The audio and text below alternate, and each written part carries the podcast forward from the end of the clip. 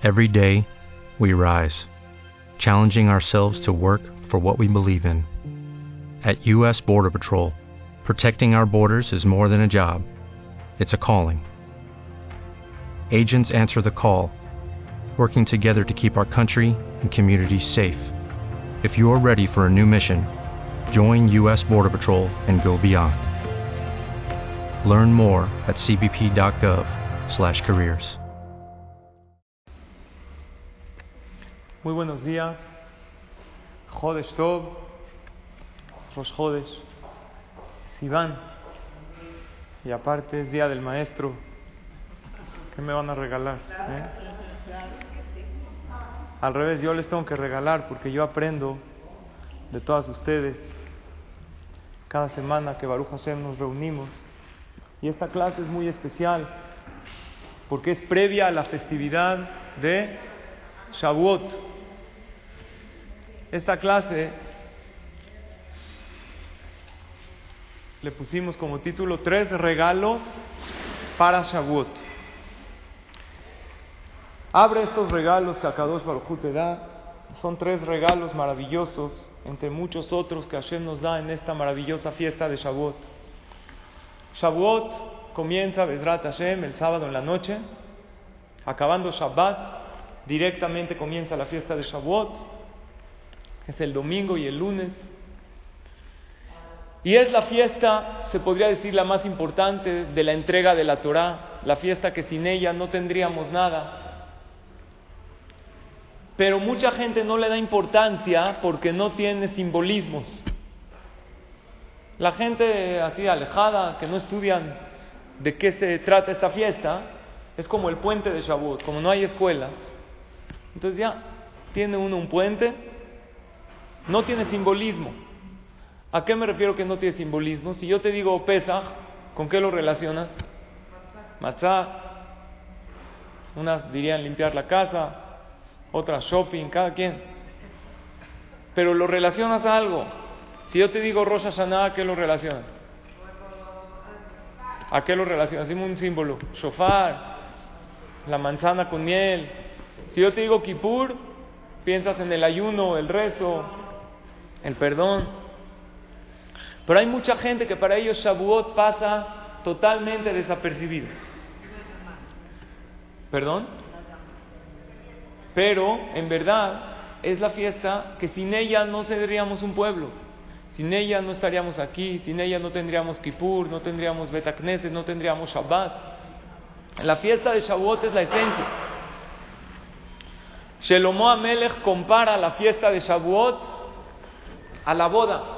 Así dice el pasuk, Beyom Hatunato, Ubiom Simchat Libo. El día de la boda del pueblo de Israel es el día de la alegría. ¿Por qué el día de la boda? Porque una pareja, mientras no se casen, todavía no están tan seguros. Hay noviazgos de 10 años y de repente antes de la boda, ¿qué pasa? La manda por un tubo.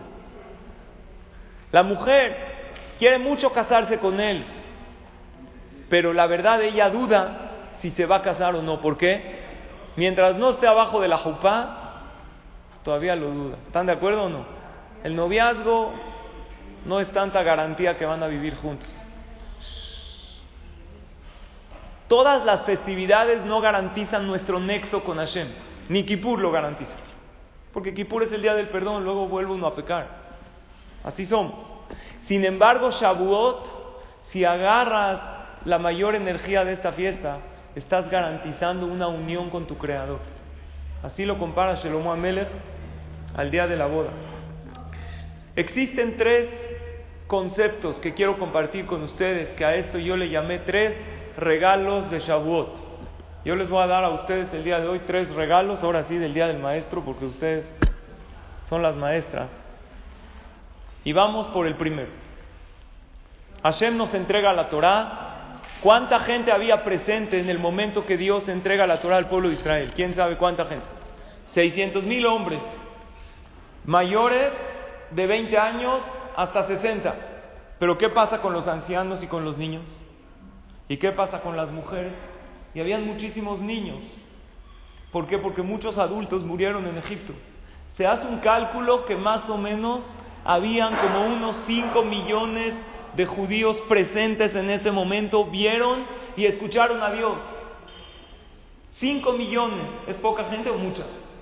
Nunca llegaron tantas personas juntas a una categoría de qué? De profecía tan grande. Y ahí Hashem les dijo a todos, ¿cuántos mandamientos? ¿Cuántos?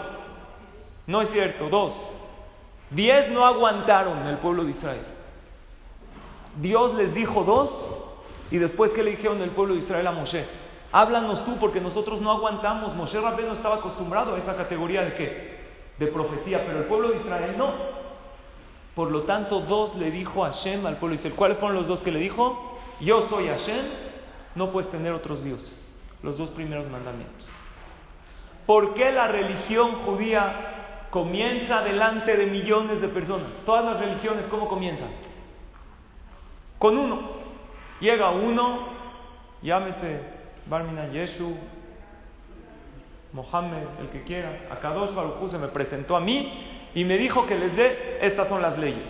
La única religión y doctrina y grupo humano que creemos en algo espiritual, que comienza delante de todos, ¿quién es? El pueblo de Israel. ¿Por qué? Porque eso fue lo que sucedió. ¿Por qué las demás religiones no comienzan con millones? Porque no pasó. Y nadie llega y le puede decir, ustedes vieron a Dios, porque le van a decir, no vimos a nadie. Pero cuando Moshe Rabbeinu nos dijo, ustedes vieron y escucharon, ¿qué dijo todo el pueblo de Israel? Sí, Naaseben Ishma. Vamos a cumplir todo. Pero ¿saben por qué principalmente la Torah, la religión comienza delante de millones? Porque, y ese es el regalo. Porque si Hashem le hubiera dado la Torah a Moshe, ¿sabes qué hubiéramos dicho todos nosotros? Está bien, Moshe Rabbenu él puede cumplir, pero yo, ¿estás pretendiendo de mí que yo cumpla todas las mitzvot? No hay manera. Por eso que llegó Hashem y dijo, todos nos dio la Torah a todos ustedes, para enseñarnos una cosa, que la Torah está al alcance de quién? De cualquier Yehudí. El estudio de Torah está, es para todos. A lo mejor tú antes de venir a las clases de Torah, ¿qué pensabas? No es para mí, yo clase, no crecí en ese ambiente, no, no me voy a conectar. Sin embargo, viniste a estudiar Torah y ¿qué te diste cuenta? Que sí, hay algo que me habla, que me llega a mi alma. Estamos muy acostumbrados a escuchar que cuántas mitzvot hay. ¿Cuántas? 613 mitzvot. Sin embargo, no es verdad esto hoy en día. 613 mitzvot hay en la Torah. Pero ¿cuántas realmente podemos cumplir? ¿Todas? La gente ve muy grande. No, yo no puedo cumplir 613. Pero en realidad no hay 613. Les voy a explicar por qué. De las 613, muchas, es imposible cumplir 613 mitzvot. Muy fácil. Porque hay unas para la mujer y hay otras para el hombre. El hombre no puede cumplir la tevila de la mujer ni las velas de Shabbat. Y la mujer no puede cumplir el tefilín ni el talit, que también es parte de las 613. Entonces no son 613. Les voy a decir una cuenta muy fácil.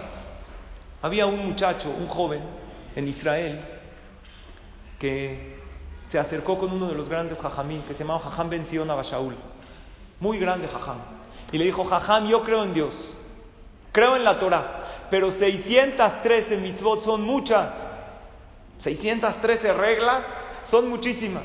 Le dijo el jajam, ok, 613 son muchas. ¿Quieres que te haga un descuento? ¿Quieres cumplir la mitad de ellas? ¿Quieres cumplir un tercio de ellas? El joven oyó un tercio, le dijo, va, un tercio. Le dijo, perfecto. ¿Cuánto es un tercio de 613? 204. 204 mitzvot. ¿200 está bien? Oh, El Jafet Haim hizo un libro de las mitzvot que se aplican hoy en día. De las 613 que tenemos, hizo un libro que se llama Sefer Mitzvot Katzar. Cuando se destruyó el Bet Migdash, ya todas las leyes de pureza e impureza ya no aplican. Hay muchas mitzvot que son para Eres Israel. Aquí en tierra azteca ya no aplican. Muchas, otras sí aplican. ¿Cuántas mitzvot hace? ¿Saben qué es mitzvot hace? Hay mitzvot activas y hay mitzvot pasivas. Ejemplo, activa es venir a estudiar Torah. Estás viniendo, estás estudiando. Pasiva es no matar, no envidiar, no comer taref. ¿Cómo cumplo la mitzvah de no comer taref? No como. La cumples pasivamente. ¿Ok? Hay mitzvot hace y hay mitzvot lot hace. De las mitzvot hace, ¿sabes cuántas hay aplicables hoy en día? No lo van a creer. 77 solamente. Solamente aplican 77. Y en total de mitzvot tenemos 241 mitzvot. Es todo. Pero vamos a ver de esas cuántas cumplimos. Entonces le dijo el muchacho, jajam, usted me dijo un tercio, 204. Le dijo, espérame, vamos a quitar más. Le dijo, ¿tú eres Cohen? No, quita 30. El Cohen tiene unas 30 mitzvot más o menos. De los muertos, cómo se puede impurificar, que no se puede casar con una divorciada. Va, no eres Cohen. Tú eres Nazir, ¿saben qué es Nazir? Uno que se abstiene del vino, una, una promesa voluntaria. No soy Nazir, ¿qué Nazir? ¿Ok? Entonces quita varios. ¿Tú te puedes cuidar de no tener matrimonios prohibidos? ¿O te quieres casar con tu hermana? Le dijo el joven, no, para nada. Ok, quita 30. Porque 30 mitzvot no te puedes casar con esta, no te puedes casar con esta. Los matrimonios, la Torah dice cómo deben ser. Entonces quedan menos de 200, le dijo el jajam, me debes cambio. Quedamos que 204. Ahora espérense. De las que quedan, dijimos que hay 77 mitzvot hace. ¿Cuántas cumplimos de las 77? Ah, para hombres voy a hablar. Shehita, hace, matar un animal para comerlo es mitzvah. ¿Alguien de nosotros la cumple? No, comemos kosher. Comemos kosher, pero no matamos. Pidión Ben es una mitzvah. ¿Alguien de ustedes tuvo un hijo que le hizo pidión Ben? ¿Quién tuvo? Muy bien. ¿Qué condiciones se necesitan? Esa puede ser que no la cumplas nunca en tu vida. Porque tienen que ser papá y mamá, ambos Israel. Por ejemplo, yo no cumplí la mitzvah de pidión Ben porque yo soy Leví. Hay categorías en el pueblo de Israel. Hay Cohen, Leví, con todo el respeto que se merecen los Israel, pero hasta en los peceros hay rutas, ¿no? Hay categorías. Yo no pude cumplir la mitzvah de Pidión porque yo soy Leví. Y aparte tuve niña. Entonces no hay manera. Y aparte tiene que ser parto natural, no puede ser cesárea, no puede haber un aborto antes. Entonces la mitzvah de Pidión puede ser que pase toda la vida y no la cumplamos. La mitzvah de casarse, ¿cuántas veces todos la queremos cumplir? Una vez en la vida. Hay una mitzvah de divorciarse, que no la queremos cumplir nunca. Pero es una mitzvah. Cuando un hombre le da un guest a su esposa porque el matrimonio no funciona, está cumpliendo una mitzvah. Entonces, no todas las mitzvot las queremos cumplir, ni siquiera. ¿Sabían que divorciarse es mitzvah? Barminan, eh, eh, afectarla o afectarse uno al otro es haram. Pero cuando un matrimonio no camina y escriben un get, como dice la Torah, está cumpliendo una, una mitzvah que nadie quiere cumplir, pero es una mitzvah.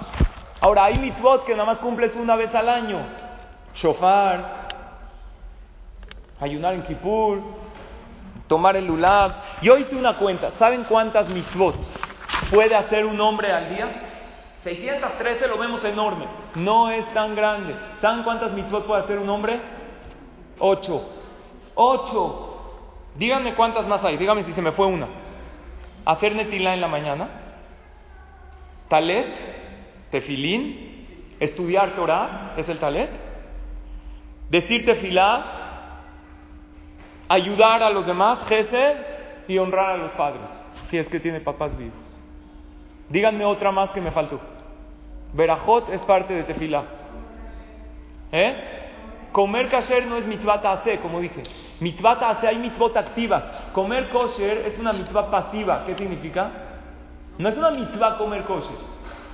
Es prohibido comer taref. Entonces, en realidad, tenemos pocas. Ahora, la mujer quítale talet y tefilín. Entonces tiene seis. No es verdad que tiene seis, porque si tu esposo se lo pone, tú cumples la misma. Entonces, ¿qué? ¿Tenemos tan poquitas? No voy a al punto que pensemos que cumplimos poco. Al revés. Estoy viendo que no es tanto. Y aparte, el estudio de Torah, por ejemplo, es el mejor negocio. Está escrito Talmud Torah que Neged Kulam. El estudio de Torah equivale a todas las mitzvot. Tú vienes a una clase de Torah, es real esto que les voy a decir. Cada palabra de Torah que escuchas equivale a las 613 mitzvot enteras. Es el mejor negocio que hay, ir a una clase de Torah. Es real. ¿Cuántas palabras se dicen por minuto? 200 palabras. Yo hablo más rápido, digo 250 palabras por minuto, entonces tienes más pago. Entonces nos dimos cuenta que no es tantas mitzvot. Ahora, ¿por qué Dios hizo que se bajen las mitzvot? ¿Por qué? Porque antes que había Betamigdash, había la tierra de Israel construida, había más santidad. Hoy bajó la santidad, subió Yeser Ara, Hashem baja la cantidad de mitzvot. Entonces, primero que todo, no son tantas. Que pensábamos que, uh, 613 no puedo. No son tantas, no soy 613. Número dos, ¿qué crees? De las que hay, con AC y Lota AC, Dios no te pide todo. ¿Sabes qué te pide? ¿Qué puedes hacer? Dios en la fiesta de Shavuot que nos va a dar la Torah nos pide que hagamos algo que sí podemos hacer. O sea, yo quiero que cambiemos el chip en el no puedo a lo que sí puedo. También hay un millón de cosas que no puedes, pero que sí puedes. Puedes muchísimas cosas. Hay mitzvot que todos pensamos, yo ahorita piense cada quien una mitzvah, que si la hago, toda mi familia se me echa encima, ¿no? ¿Verdad que existe así? Hay. Hay mitzvot que la sociedad también no me lo van a... Ok, entiendo. Pero todo es así. Decir una veraja, ¿quién se te va a echar encima si lo haces? No, si la digo en fuerte, en el caré de mis amigas, ahí sí me van a matar, que cómo estoy yendo a mis clases. Está bien, a lo mejor en ese momento no. Hay que ser buenos comerciantes. Un comerciante, ¿qué hace? Si sabe que tiene el capital para entrar a un buen negocio, lo invierte. Pero si sabe que en este momento no puede, se espera, no lo hará. Igual en las mitzvot. Hay gente que empieza a decirte fila, me pasa mucho eso. La gente me dice, es que jaja, no me concentro en el rezo. Como es en hebreo, vengo al CNIS diario. Somos un pueblo impresionante. ¿Conoces a alguien que sabe leer un idioma y no, y no lo entiende? O sea, imagínate alguien que lee chino pero no entiende una palabra. Es rarísimo eso, pero ya estamos acostumbrados. Leemos hebreo y no entendemos. Así somos. Ok, ¿sabes qué? Empiezo a rezar y vuelo. Entonces, como yo siempre le digo a la gente, trata de concentrarte en las palabras clave. Si dices refaenu Hashem, ¿de qué estás pidiendo el Hashem? Refuá. Si dices barejenu Hashem, lo que ¿qué estás pidiendo? Bendición. Oye, no entendí cada palabra, pero agarra las puntos claves. Pero hay gente que se pierde. Entonces ya no se concentra. El Jafet Jaim pone el ejemplo de una manguera. ¿Saben qué es una manguera? ¿Qué es? Una señora que vende mangos. Tiene un puesto de mangos. ¿Es una manguera o no? Tiene un puesto de mangos. Un día, ahí está en su puesto de mangos, de repente viene una pandilla y le empieza a agarrar uno, otro, otro, y ella no puede con todos. Y empiezan a saquear todo. ¿Qué hace ella? Ya que llévense todo. No, los que puede salvar, salva. Que como llegaron a llevarse, se llevaron, ella tenía 100 mangos. Se llevaron 10, se llevaron 20. Entonces ya, ¿los pierde todos? No, va a salvar lo que puede salvar. ¿Estamos de acuerdo o no? Dice el Jafet Jaim igual. Ok, se te fue una veraja, se te fue una mitzvah. Entonces ya nada. Ve lo que sí puedes. Ese es el primer regalo de Shavuot. El primer punto es saber que está a tu alcance. Ahora, no estoy diciendo que no es difícil.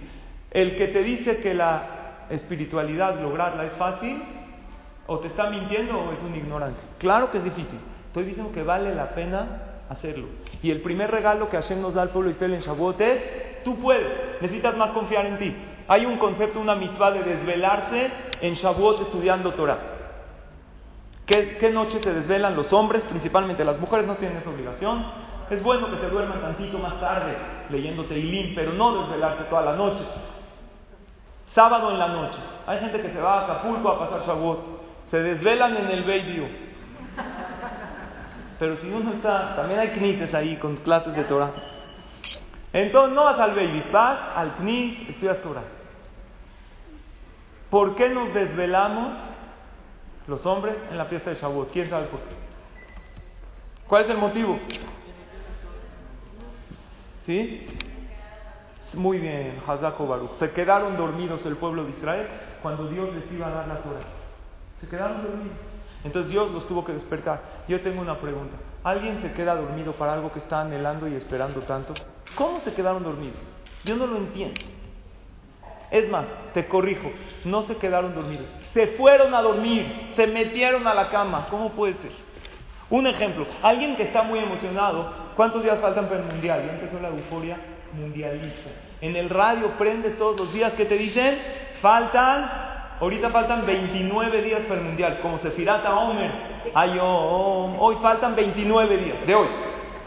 La gente que le gusta mucho, hay gente que va a ir a Rusia, ¿conocen o no? Yo tengo amigos que van. van a viajar a Rusia para presenciar el Mundial. Imagínate que México pasa de la fase de grupos y después ya el Señor es lo más fanático a su equipo. Y le va a México, pero con todo. Luego el, quinto, el famoso quinto partido que desde México 86 no lo ganamos, pues ojalá. Imagínate qué pasa, octavos de final, luego cuartos de final, luego semifinal, el señor está, ya tenía su boleto de regreso, pero dijo, ni por nada me voy a regresar. México en las semifinales y mi esposa me vale, más vale pedir perdón que pedir permiso. Me voy a quedar, voy a, una vez en la vida, ¿qué crees? Gana la semifinal. México en la final del mundial, histórico. Es un ejemplo, no creo que pase. No se emociona. Histórico, algo impresionante. El señor, ¿cuánto cuesta un boleto a la final? Miles de dólares en el mejor lugar, le vale va a pagar con tarjeta a ver cómo lo paga, a ver cómo se contenta con su esposa, que es más, bloqueó el teléfono, ya no quiere saber nada de ella. Él va a estar en la final.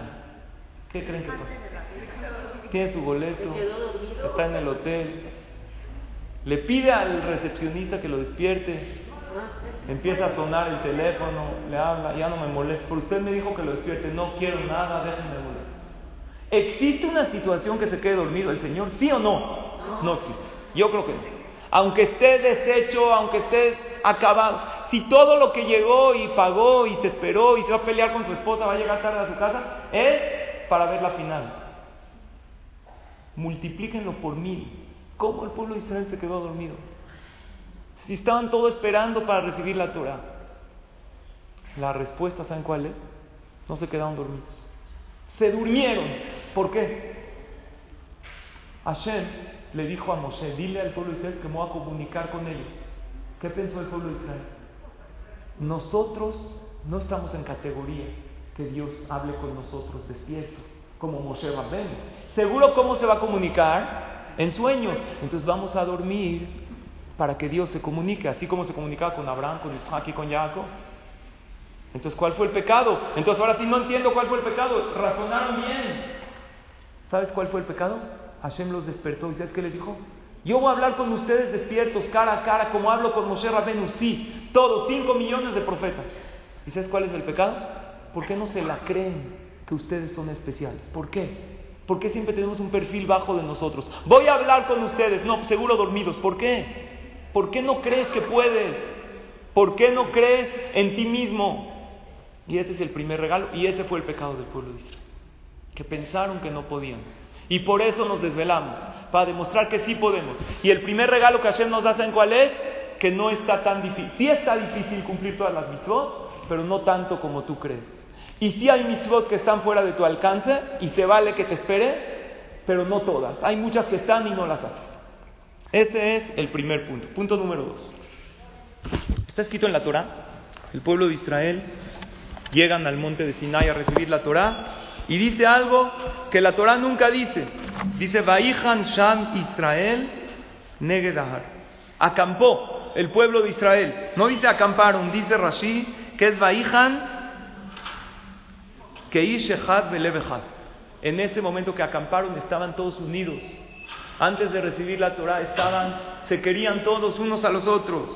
A Balshear Hanayot, las demás veces que acamparon, Betarome tuve.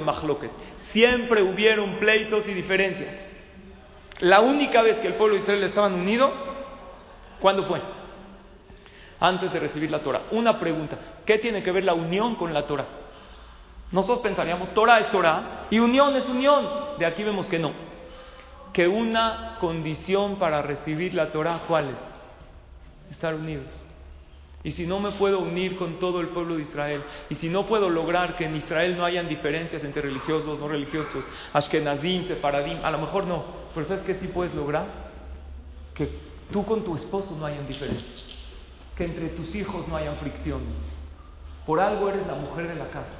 Y eso es una condición para recibir la Torah. ¿Y saben cuál es el pago de aquel que siempre busca la unión, busca el shalom y no hace pleitos? Tiene un pago enorme. La persona que no hace sufrir, la persona que cuida el corazón de su compañero, empezando por su esposo, por sus hijos, de no hacerlo sentir mal, tiene un pago increíble. ¿De quién vemos no hacer sufrir? Había una mujer que tuvo un embarazo muy difícil. ¿Quién fue? ¿Qué matriarca la Torah nos cuenta que tuvo un embarazo muy doloroso? Muy bien, Rivka. ¿Qué dice la Torah? Empezó a tener movimientos. ¿Pero qué movimiento? Movimiento naranja. ¿Qué movimiento? Un movimiento nunca antes visto. Dice Rashi que Shaitao Beret al Torah, Rivka pasaba por un lugar donde estudiaban Torah y empezaba a sentir dolores. El bebé quería salir. Oye, pero tienes tres meses de embarazada. Quería salir. Y cuando pasaba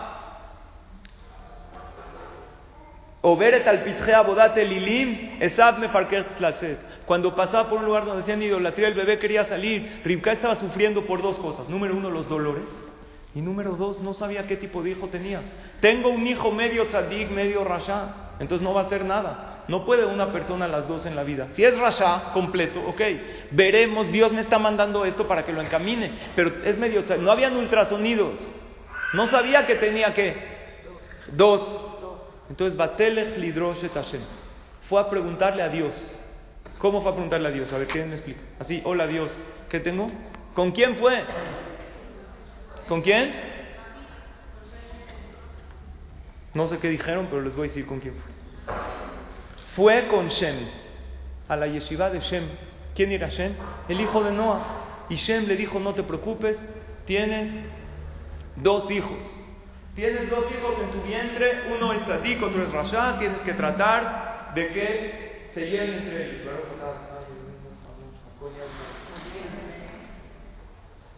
Una pregunta, señoras. ¿Por qué no fue con Abraham Avinu? No, entiendo. ¿Tienes el tzadik más grande? ¿Por qué ¿Quién era más grande? ¿Shem, el hijo de Noah, o Abraham Avinu? ¿Por qué no va con Abraham? ¿Quién era Abraham? Su suegro no lo va a recibir a su nuera, embarazada, después de tantos años de ser estéril hasta que por fin tiene un embarazo. ¿Por qué no va con Abraham a preguntarle? O es más, ¿de quién era esposa? ¿Itzhak no era tzadik? ¿No le puede preguntar a su esposo? Al de Yitzhak tengo respuesta. Porque el esposo en la casa no es hajam. No puede ser, el esposo es esposo. Cuando la esposa le dice, oye, me duele, ¿qué le tiene que dar a ella? ¿Una derashá, un shiur? No. Tampoco un calmante. Le tiene que decir, ¿cómo te duele tanto? No puede ser. Lo peor es que le diga tranquilo. Cada vez que le dice una mujer tranquila, obtienes el efecto contrario. Tranquila yo, tranquila tú. Itzhak sabía, no ustedes obviamente, estoy hablando del general de las mujeres en el mundo. Itzhak sabía que él no es jajam. Le dijo, cuando tienes una pregunta de espiritualidad, ve con el jajam. Yo en mi casa no soy jajam, ni afuera, en mi casa no soy nada. Pero la pregunta es por qué no fue con Abraham Avinu, por qué con Shem. Escuchen la respuesta. Si Rivka iba con su suegro Abraham, Abraham iba a sufrir sabiendo que tiene un nieto que quiere hacer idolatría. Rivka prefirió ir con un tzadik menos grande con tal de no hacer sufrir a su suegro. Y por ese Zehut Jacob fue quien fue, por cuidarse. El Zehut de cuidar el corazón, el sentimiento del otro, es algo tan importante. Y hay veces cuánto cuidamos afuera el sentimiento del otro, pero dentro de la casa no lo hacemos. Y tristemente las personas que tenemos más cerca, hay veces sin querer, son las que más lastimamos. ¿Cuál es el pago por no hacer sufrir a los demás? ¿Saben cuál es? El Midrash dice así: Kola midot batlu. Mida que neged mida lo batla. Lo batla. Todos los comportamientos de Dios se anularon. Ya no hay esas muertes que dicen la Torah. ¿Por qué? Porque ya no estamos en esa categoría. Como dije antes, se destruyó el Betamigdash, bajó la categoría. Tenemos muchas menos mitzvot. Ya no hay muertes. A Kadosh Barujú, todo lo que dice en la Torah, que, que se barminan penas de muerte al que hace una. Hashem nos tolera para poder traer la Geulah, traer el Betamigdash. Pero hay algo que no se ha anulado del comportamiento divino. Lo que es midá que negues midá. Medida por medida. Eso no se anula. La persona que cuida el sentimiento de los demás, escuchen, y que siempre lucha por la unión entre todos, aunque merezca algo malo, ¿qué le dice Dios? no te lo doy. Porque tú te apiadas de los demás. Kola merajem la beriot merajamim El que se apiada de los demás, Hashem se apiada de él. ¿Alguien de aquí tiene mascotas? ¿Quién tiene? Mucho cuidado con las mascotas. Mucho cuidado de no hacerlas sufrir. La Gemara dice. El que se apiada de las criaturas de Dios. No nada más de los seres humanos. Había un jajam que se llamaba Rabbi Yehuda Nasi, el jajam más grande que hay. Sufrió siete años de piedras en el riñón, dolores impresionantes. ¿Saben en qué pecó? Que una vez vino un corderito que lo estaba persiguiendo el shohet con el cuchillo y se escondió debajo de la túnica del jajam. Y el jajam le dijo, ve para allá con el shohet. Sof behemal El animal es creado. Hashem creó el animal para hacerle shahita. La shahita no sufre. El corderito no sabe que no sufre. El corderito ve al shohet con el cuchillo, se escapa. Por ese pecado, ¿fue pecado o no? Bueno, un animal es para eso, ¿no? Pero para la categoría del jajam, siete años sufriendo, cuenta la Gemara. Y después pasó otros seis años, dolor de muelas. Seis años seguidos. ¿Cuánto tiempo aguantas con un dolor de muela? Al día dejas todas tus citas al dentista. Es insoportable. Seis años dolor de muelas. ¿Cuándo se le quitó? ¿Cuántos años llevaba de sufrimiento? Trece. Después de trece años, cuenta la Gemara, había una vez una muchacha barriendo. Y habían como unos roedores, unos ratoncitos, no sé cómo se llama en el idioma, en español, la Gemara. Y los estaba barriendo. Le dijo, no los barras de esa manera, son animales, tienen sentimiento. Berrahamada al colma asad. Dios se apiada de todas sus criaturas. Por ese Zehut se le quitaron los dolores. No estamos en esa categoría, pero sí es para que sepamos cuánto hay que cuidar el sentimiento. El pago de aquel que cuida el sentimiento del otro es enorme, es midá que negue midá. Y por otro lado, Barminan, el que es cruel con los demás y no le importa el problema del otro y lo ve sufriendo y le dice qué triste tu vida, ni modo.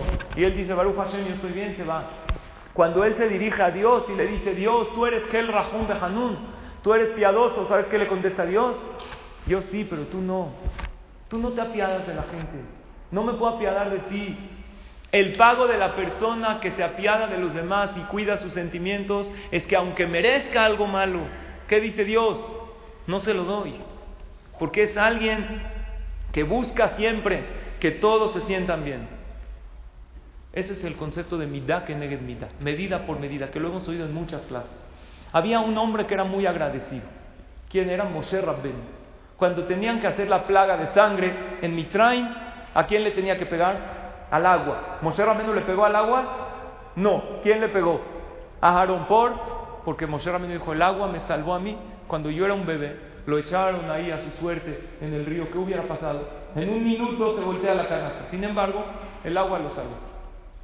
Luego llega la plaga de ranas, también hay que pegarle al agua, dice Moshe Rabbeinu, yo no le pego.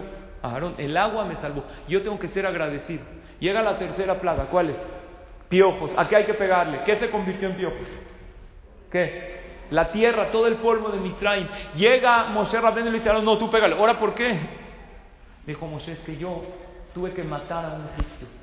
Moshe Rabbeinu cuando sale a ver a sus hermanos, ¿qué ve? Que un egipcio le está golpeando brutalmente a un yehudi. Agarró y lo tuvo que matar. Se puede matar en defensa propia. ¿Qué pasó? Pasó un milagro, la tierra lo enterró para quitar las evidencias. Entonces Moshe Rabbeinu le debía a Karata Toba, ¿quién? A la tierra. Entonces, ¿era agradecido Moshe o no? Súper agradecido. Una pregunta, ¿dónde creció Moshe Rabbeinu? ¿En el palacio de quién? De Paró, ¿no? Qué agradecido, ¿eh? Él destruyó todo Egipto. ¿Dónde está su agradecimiento? ¿No que era muy agradecido Moshe? O sea, a todo el imperio egipcio lo destruyó. Nada más al agua no le quiere pegar porque el agua lo salvó. Es más, el agua ni siquiera lo salvó, lo salvó Hashem por medio del agua. Pero Paró sí, ¿dónde, dónde comió, dónde durmió Moshe Rabbenu todos esos años?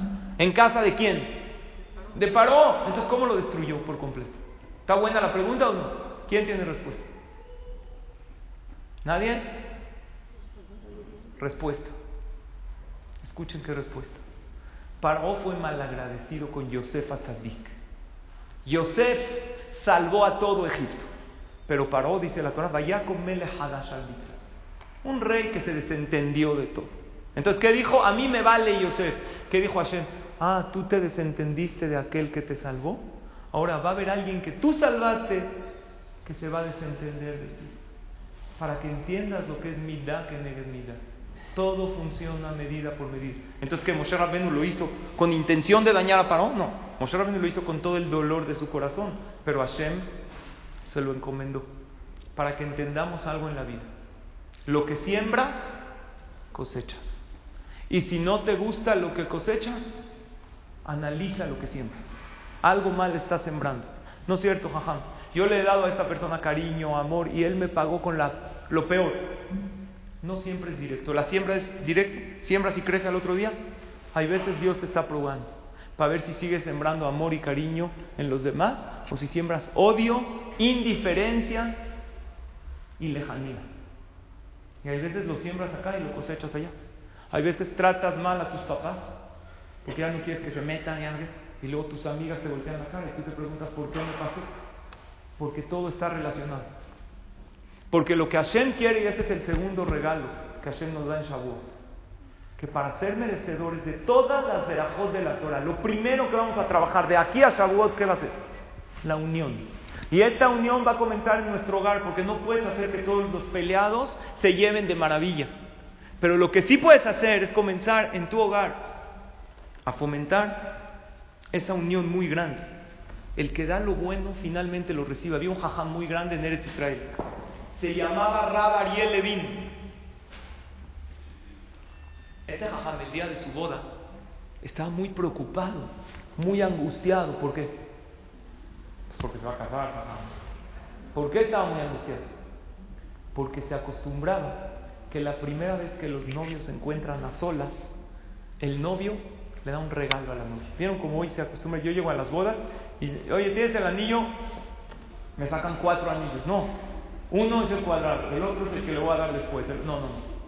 El único que vamos a usar en la ceremonia es el cuadrado. Es un cuadrado redondo, es fertilidad, tiene El redondo luego dáselo si quieres en la limusina, dáselo después en donde tú quieras. Cuando se encuentren a solas, dale lo que quieras. Sí se acostumbraba que los novios cuando se encontraban a solas, después de la jupá, le daba un regalo. El jaján no tenía dinero. Estamos hablando en Jerusalén, hace un poco más de 100 años. No tenía los medios para comprarle un regalo. Y dijo Hazita, ¿cómo se va a sentir? A todas las novias les dan regalo. Acaba la jupá, todos contentos, se van, ¿no? De manita sudada, así de, de la jupá. Y cuando ya están en el Heider y Jud, están solos los novios, se le prende el foco y le dice, tengo un regalo maravilloso para ti. Ustedes díganme si es buen regalo no. Dijo, mira, la verdad no te pude comprar un regalo material, pero tengo un regalo increíble. Cada vez que haya una diferencia entre nosotros, porque las va a haber, pensamos diferente, de aquí a 120 años, cualquier diferencia, de una vez te adelanto que tú vas a tener la razón. Entonces, ¿está bueno el regalo o no? Buenísimo, se echó la soga al cuello. ¿Está bueno? ¿Hay esposos así? Ya no. ¿Qué le dijo ella? Le dijo, la verdad, no acepto ese regalo. Qué tonta. Yo también quería darte el mismo regalo. Que cada vez que tengamos una diferencia de aquí a 120 años, cada quien expresa su opinión, pero tú vas a tener la razón. Entonces, los dos se dieron el mismo regalo. ¿Y cómo vivieron? No tanto, porque ahora discutían a ver quién tiene la razón. Pero imagínense si el jajam hubiera llegado, hubiera dicho, mira, mi regalo es que tienes un hombre que sabe Torah y sabe, y por eso cualquier duda, cualquier cosa, yo aquí decido. Claro que puedes expresar tu opinión, pero de antemano te digo que las cosas se hacen como yo. Ese es mi regalo. Ella que hubiera dicho, no, eso es machismo, eso ya pasó, es antiguo. La mujer es la que, entonces así hubieran vivido Barminan. La realidad es que cuando uno hace algo, a Kadosh Baruj le da, y si hago algo bueno y no recibo respuesta, lo recibirás. lo recibirás. Todo, toda semilla florece, no hay tierra árida en lo que es bondad. Les voy a contar una más impresionante. En Israel sucedió que había un knis donde habían muchos Sefer Torah. Ustedes saben que en las fiestas se lee más de uno. Se lee el de la semana, luego se lee el Aftarah. Hay porciones diferentes. Cada knis, para su funcionamiento normal, necesita unos 4 o 5 Sefer Torah. Hay diferentes minyanima y esto, más o menos, ¿no? Promedio que un knis normal tiene.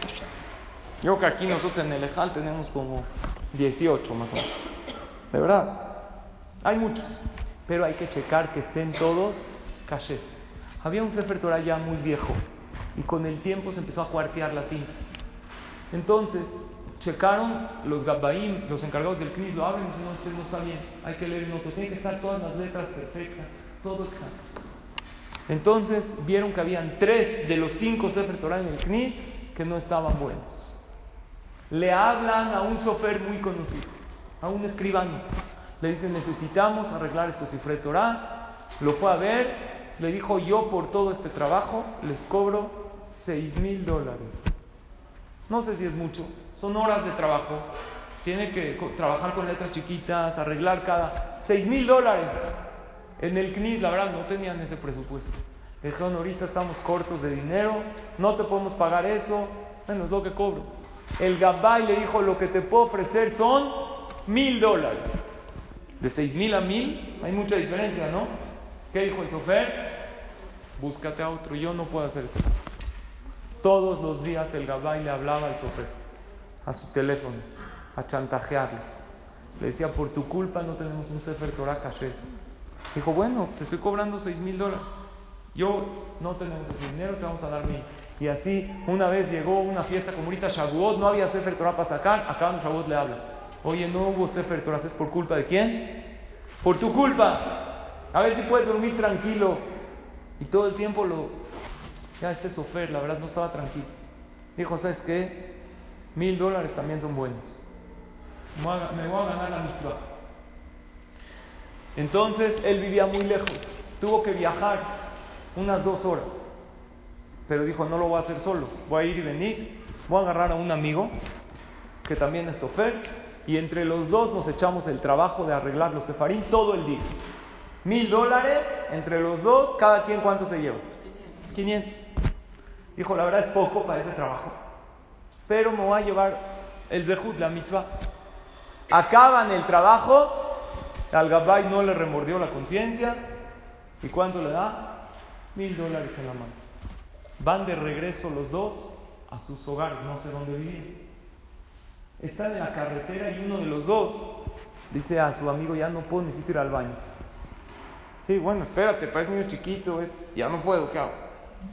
Dijo, a ver, vamos a ver si hay algún poblado próximo. Se desvían en un lugar, llegan a un lugar de árabes. De árabes, todo en árabe, letreros en árabe, ¿les ha pasado?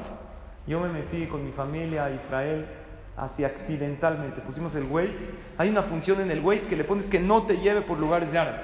Pero yo no sabía.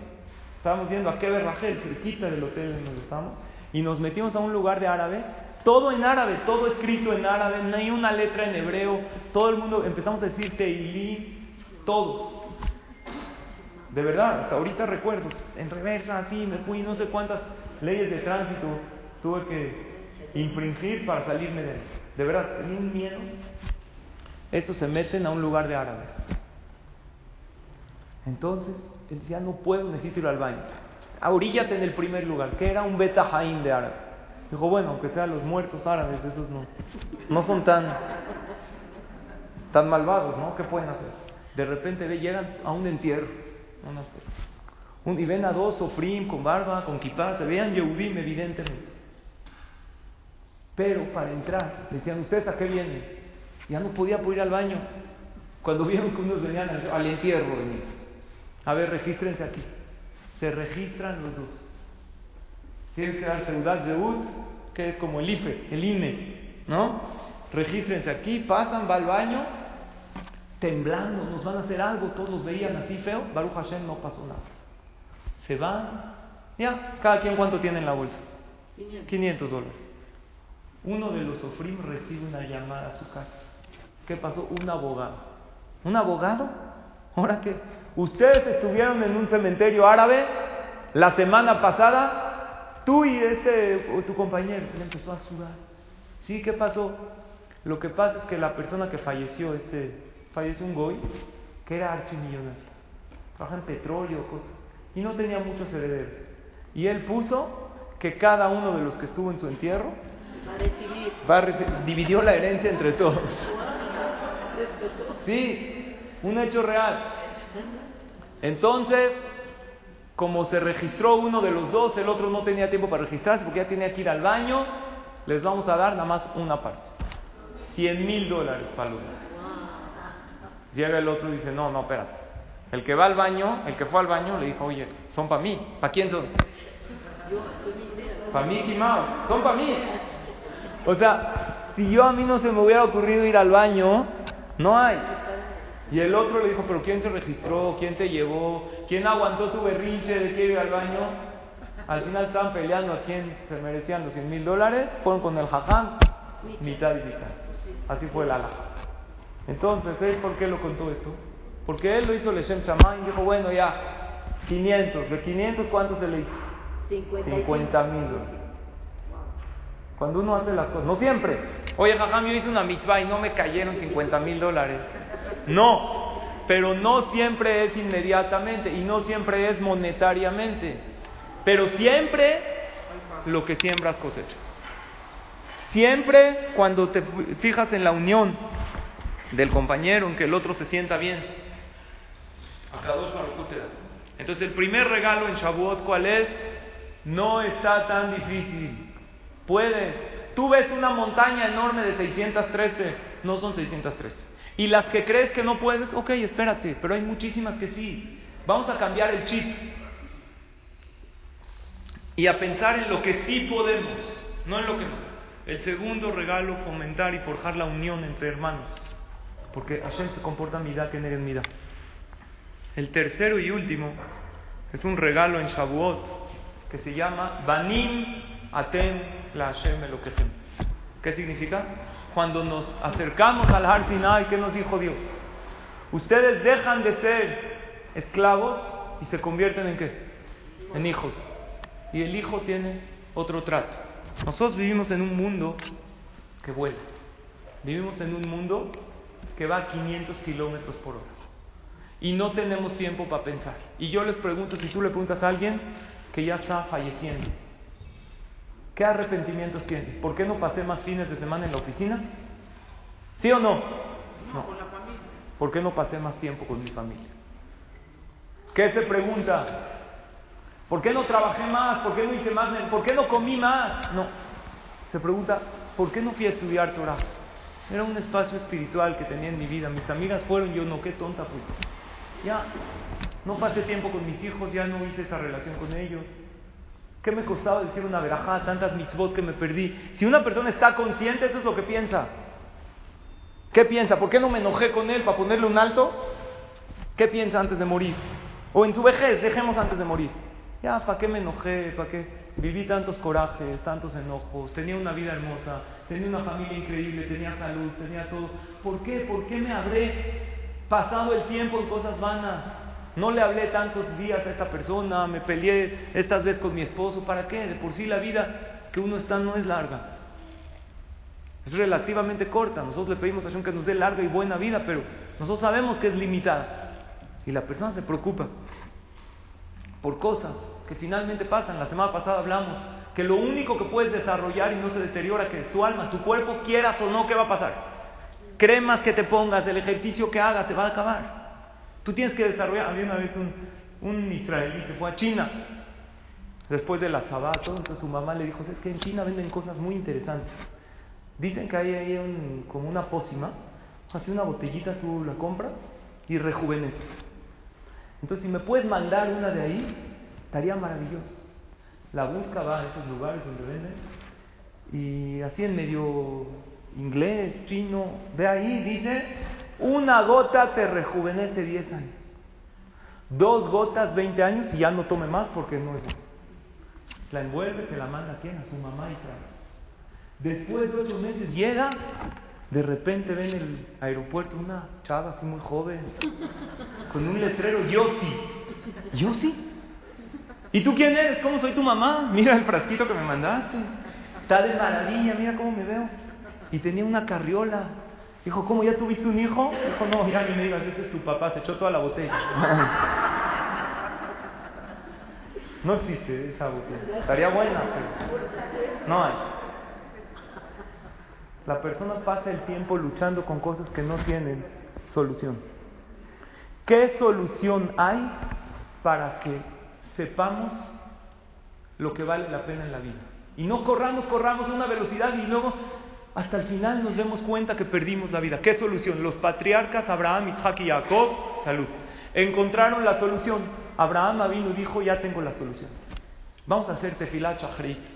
Te paras en la mañana, rezas a Shem, porque un yehudí no puede empezar el día sin acordarse de su creador.